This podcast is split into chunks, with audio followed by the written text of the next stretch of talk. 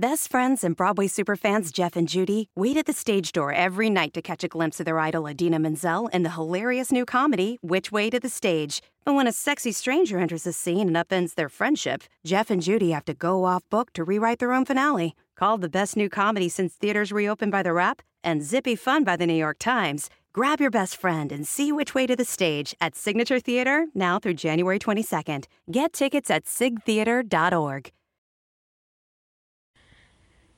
Hello, querida Kouhai. ¿Se pronuncia Kouhai? ¿Kouhai? ¿Alguien si puede decirme cómo se pronuncia estaría muy genial. Gracias. Bienvenida a nuestro episodio número uno. Hoy vamos a hablar de algo que cada que me encuentro a un fan de anime, cada que hablo con mis primos o con mi novio, siempre me preguntan, Gaby, pero ¿por qué habiendo tantos buenos animes, habiendo tan buena industria en el anime, tan buena música, tan buenos efectos, tan buena animación, tú te has decantado por el manga. El manga, que a la mayoría de la gente le parece muy aburrido comparando con sus versiones animadas, comparándolo con lo que ya ha sacado la industria, si me dicen, Gaby, pero ¿por qué prefieres tanto el manga al anime? Así que en este episodio, querida Kohai, Gaby Senpai te va a ilustrar de por qué ella por lo menos prefiere el manga, sus ventajas y en realidad por qué es que me la paso leyendo mangas antes que ver anime. Comenzamos.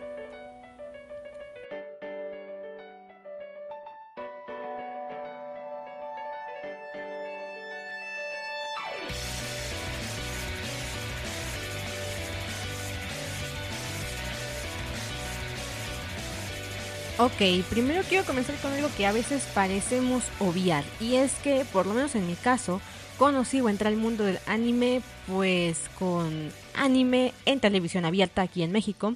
También televisión de paga, pero vamos, que a los 7 años no te fijas mucho en qué chinga estás viendo. Entonces yo comencé con Sakura Card Captor y más adelante cuando por primera vez me vi un anime conscientemente de que era un anime como tal, es decir, animación traída de Japón y que tiene como sus características particulares fue por Sakura Card Captor. Ya veo que atravesado Inuyasha, Ranma y medio. Si son de México y tienen mi edad, 25, ta ta ta, ustedes sabrán perfectamente a qué animes me refiero. Pero yo estaba obsesionada, vamos a llamarlo así, con Sakura Card Captor. Ya tenía yo 12 años, 11, 11 años cuando volví a ver eh, la serie animada completita en Cartoon Network y entonces eh, empecé a comprar revistas. Encontré una revista, una especial Shoujo, que actualmente la revista ya no existe, y fue donde me enteré que había como otras versiones, ¿no? Yo empecé a coleccionar revistas, em, tenía yo una revista incluso en la que venía la portada Subasa Chronicles Reservoir y yo no sabía que era Subasa Chronicles Reservoir, ¿vale? Yo pensé que estaba rara la foto, pero no pensé que fuera de otra historia completamente diferente. Hasta que leí la revista Shoujo y en ella decían que había una nueva versión de Sakura Card Captor. Tú y yo sabemos estas fechas que eso no es una nueva versión de Sakura Card Captor, pero que muchas revistas mexicanas lo manejaron así. Entonces, en ese tiempo yo consumía discos, es decir, así, la piratería todo lo que da. No teníamos esto de internet, Yeka Anime, no. Vale, o sea, tú comprabas tus discos piratita en algún puesto buena onda que traje anime y con eso te conformabas. Y entonces había un chico eh, que vendía la serie de Inuyasha era de Candy Candy, como me acuerdo. La vendía en español, obviamente, pero yo quería ver Subasa Reservoir Chronicles. Entonces se la imploré, se la pedí así como en bañada en lágrimas. Me la trajo. La puse, yo recuerdo, tenía una televisión chiquita en mi cuarto. Puse el DVD y la imagen era de, si mal no, me, mal no recuerdo, era Sakura poniéndole una corona de flores a Shaoran, pero la versión de Subasa. Y yo me solté a llorar porque ya tenía yo como años esperando ver algo más y, recuerdo que fue un momento muy emotivo. La primera canción que escucho en japonés directamente es eh, la de el, opening de Subasa Chronicles Reservoir, que ustedes saben que esa mujer, la que, la que creó toda la banda sonora de esta serie, es brutal. Entonces, a partir de ahí empiezo como a consumir muchísimas más series en disco.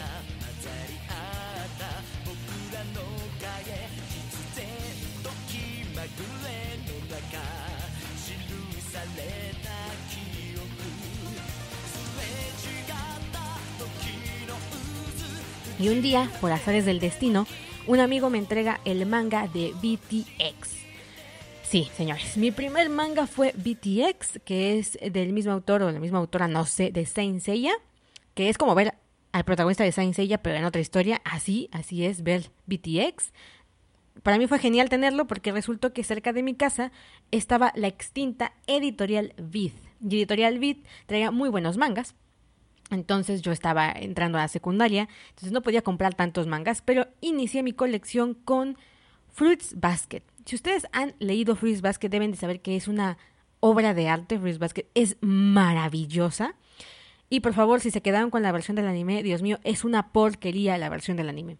Luego, había yo comprado las ovas de Gravitation, solamente las ovas. Entonces yo me había spoileado el final de Gravitation porque me vi las ovas, pero después encontré el manga en Editorial Beat y también tengo la colección de los 12 tomos de la serie regular de Gravitation. Y también fue fenomenal leerlo, o sea, sí había algo en el anime, pero al mismo tiempo en el manga había algo mucho más impresionante. Claramente con lo que me compraba yo un manga, compraba yo 24 capítulos de anime, ¿no? Entonces, la economía, papu, a los 11, 12 años, este, pues no está como para estar gastando, no, no trabajaba yo en ese tiempo, claro está, y pues me decanté por el anime en ese momento, ¿por qué? Porque me alcanzaba. Y aparte, eh, claro está, y aparte, bueno, tienen que entender que yo amé siempre más eh, la música, amé la animación. Eh, para mí siempre fue un mundo mucho mejor el anime, voy a ser muy franca.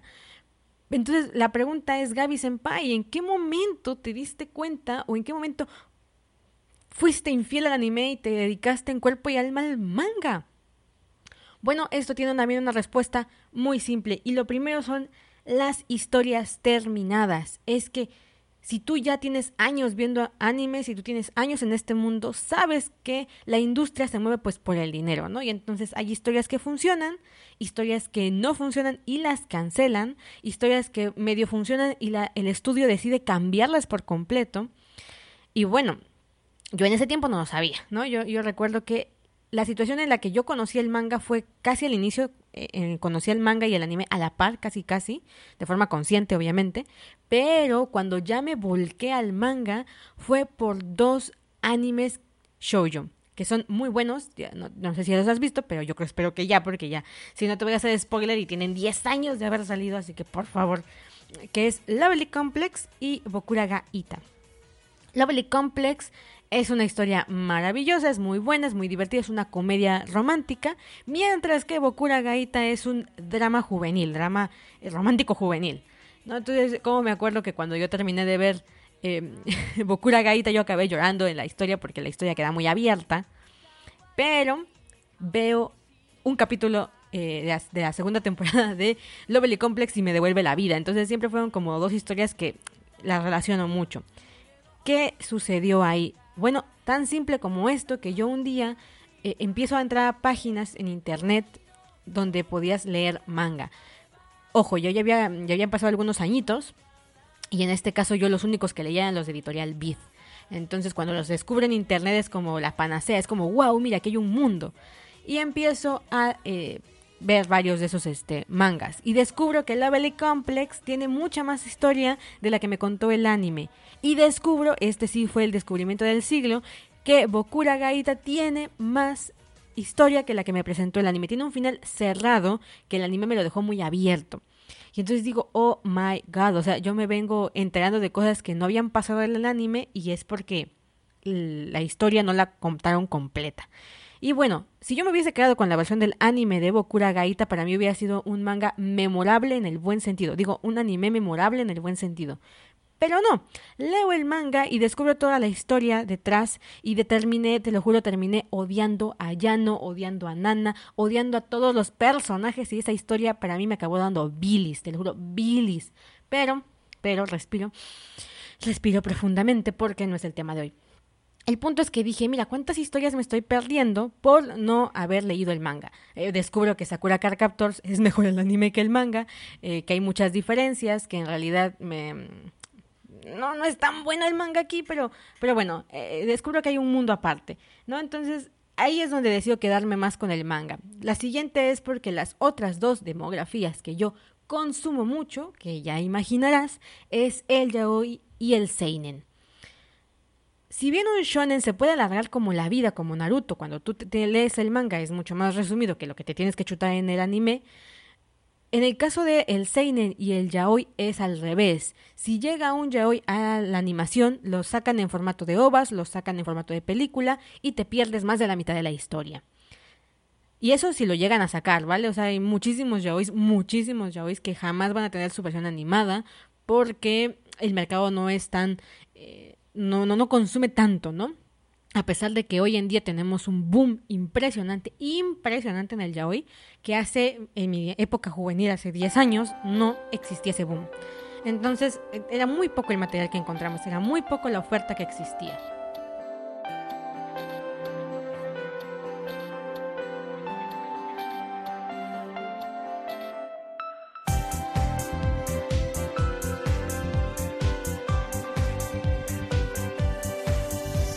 Y entonces, cuando hay poca variedad, obviamente te tienes que poner a buscar más.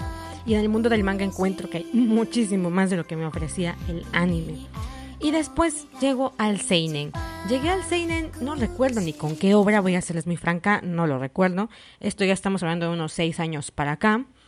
El Seinen me descubre un montón de historias con unas tramas más complicadas, con tramas más profundas, de corte psicológico, de corte filosófico. Cuando tú ya te hartas de cierta manera del shonen, del shoujo, de las historias muy planas, con personajes cliché, con situaciones cliché, empiezas a buscar más. Y el seinen para mí es eso más. Ah, claro, hay seinen buenos, hay seinen malos, así es la vida, pero es un es un punto y aparte en el mundo del manga.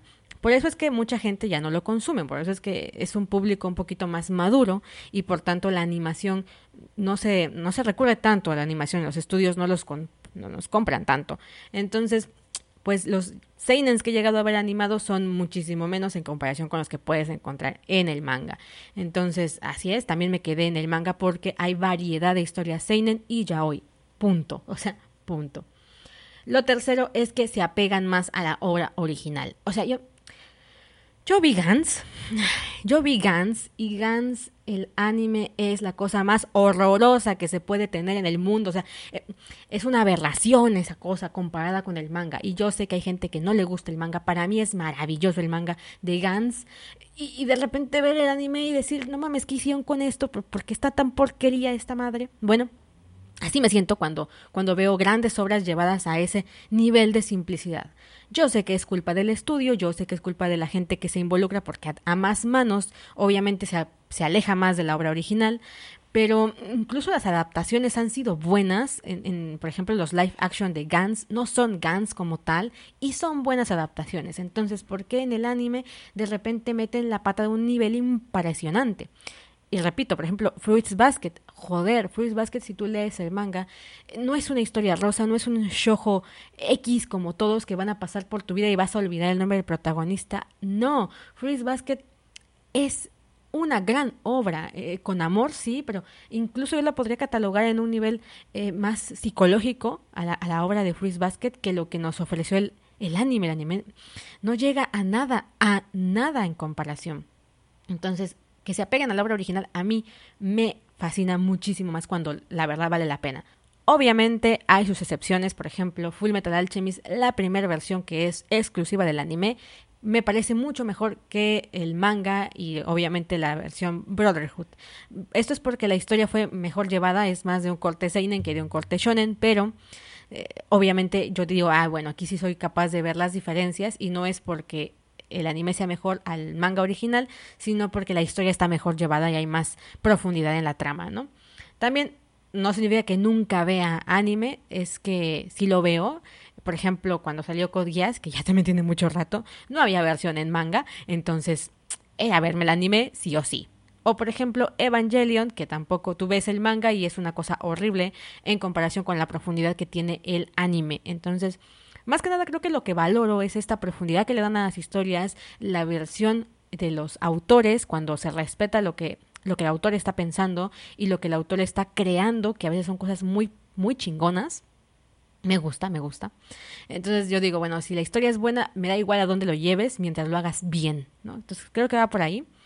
Qué extraño del anime. Mm, bueno, sí, extraño muchísimas cosas. Extraño las bandas sonoras. Es que yo escucho Subasa Chronicles Reservoir, escucho las ovas de Tokio y, es una emoción impresionante la que hay con la banda sonora. En cambio, me leo el manga y de repente pues escuchas música que tienes en, en Spotify o yo que escucho YouTube Red. De repente es como, bah, la cagué, ¿no? Les voy a contar un ejemplo. Yo veía Gans, bueno, yo leía Gans y, y hay una canción de Cara, el grupo de K-pop Cara, con la canción Step, la estás escuchando en este momento.